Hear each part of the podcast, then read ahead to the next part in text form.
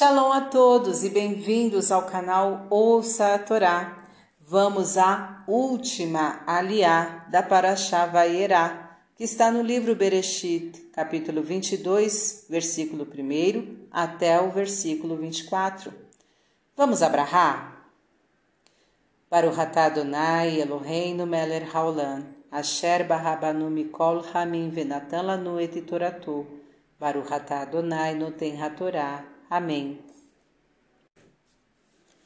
E Deus testou Abraão, dizendo: Abraão, e Abraão respondeu: Eis-me aqui. E Deus disse: Pega, por favor, teu filho, teu único, a quem amas, Isaque, e vai-te à terra de Moriá, e oferece-o ali como holocausto sobre um dos montes que eu te mostrarei. E Abraão madrugou no dia seguinte, preparou seu jumento, tomou dois moços consigo e Isaque, cortou lenha, levantou-se e foi ao lugar que lhe indicou Deus. No terceiro dia de caminhada, Abraão viu o lugar de longe. Ele disse a seus moços: Ficai aqui com o jumento, e eu e o rapaz iremos até lá e adoraremos e voltaremos a vós. E Abraão pegou a lenha do holocausto e a pôs sobre Isaque, e pegou o fogo e a faca, e andaram os dois juntos.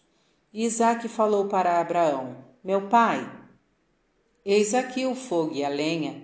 Onde está o cordeiro para o holocausto? E Abraão respondeu: Deus proverá, proverá para si o cordeiro para o holocausto. E andaram os dois juntos. E chegaram ao local que Deus lhe havia mostrado, e Abraão edificou o altar e pôs a lenha em ordem, e amarrou Isaque, seu filho, e o colocou no altar sobre a lenha. E estendeu a mão e tomou a faca para imolar seu filho, quando um anjo de Deus o chamou dos céus, dizendo: Abraão, Abraão, não estendas a tua mão ao rapaz, não lhes faça nada, pois agora sei que és temente a Deus e não negaste teu filho, teu único a mim. E Abraão viu nas proximidades um carneiro que estava com seus chifres embaraçados numa árvore. Pegou-o e o ofereceu em holocausto em lugar de seu filho. E Abraão chamou aquele local de Deus verá, do qual futuramente será dito: Neste monte Deus aparecerá ao seu povo.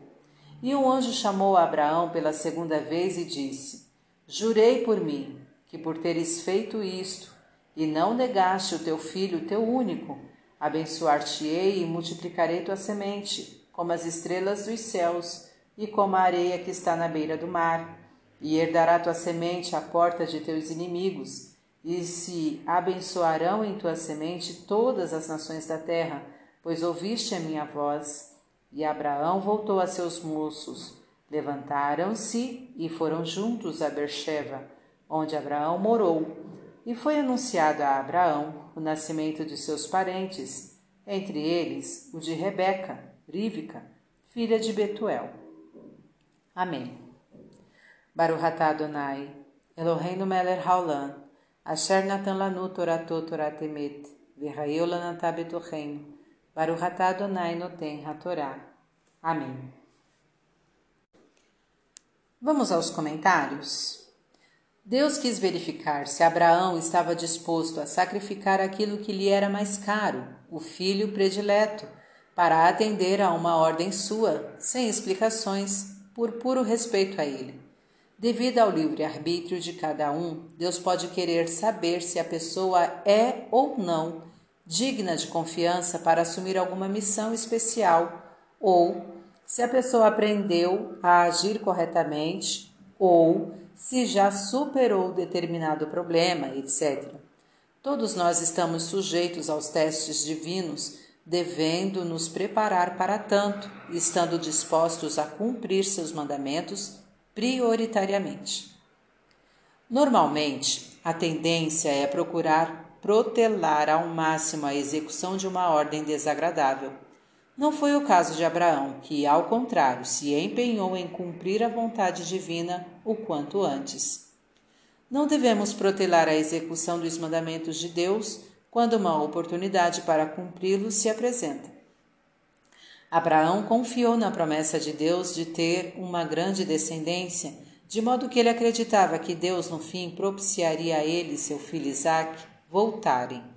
Devemos ter confiança em Deus quando estivermos em situações difíceis, talvez enfre enfrentando um teste divino, pois Ele quer que superemos as dificuldades.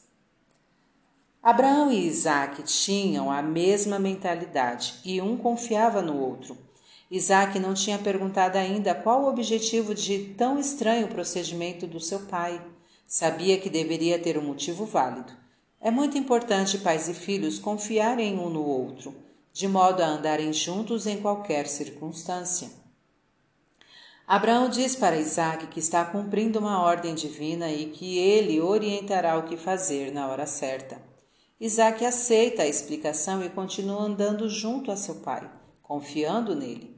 Às vezes, não obtemos explicações convincentes de certos acontecimentos na nossa vida, mas devemos ter fé que Deus está certo e, se ele achar apropriado, mostrará no fim o objetivo de suas ações.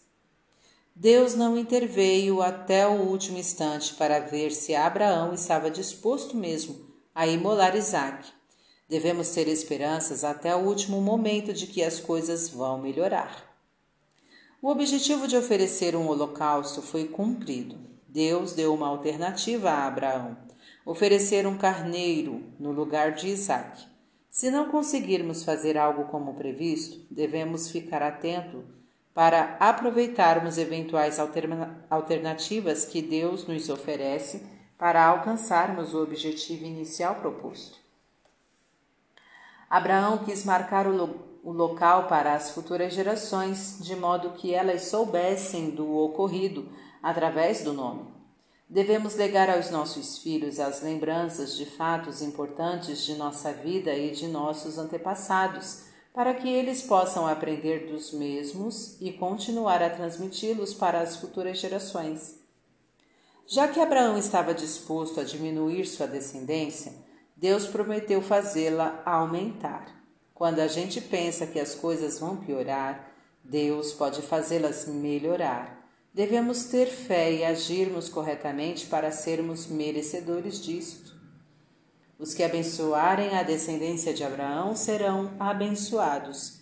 Quem ouve a voz de Deus cumprindo os seus mandamentos poderá servir de exemplo aos demais, fazendo recair sobre eles as bênçãos divinas para refletir. Deus pode querer testar você e, para tanto, fazê-lo passar por momentos de grande dificuldade, para ver até que ponto você é digno de sua confiança e até que ponto aprendeu a lição de evolução aqui na Terra. Para ser aprovado nos testes divinos, você deve cumprir os seus mandamentos o quanto antes, sem exigir explicações, tendo fé que Ele acompanhará e, se você for merecedor, o ajudará a superar as dificuldades. Você deve, para tanto, ter esperanças até o último momento. Incentive a confiança dos seus filhos em você e vice-versa. Transmita aos seus filhos os ensinamentos adquiridos de fatos vividos por você e seus antepassados e certifique-se de que os seus filhos transmitam para as gerações futuras a sabedoria desta corrente da vida. Para exercitar, Analise as dificuldades por que você está passando e avalie até que ponto elas o estão ajudando a evoluir espiritualmente, tornando uma pessoa melhor. Fim dos comentários. Tá gostando do conteúdo do canal? Então curta, comenta, compartilha.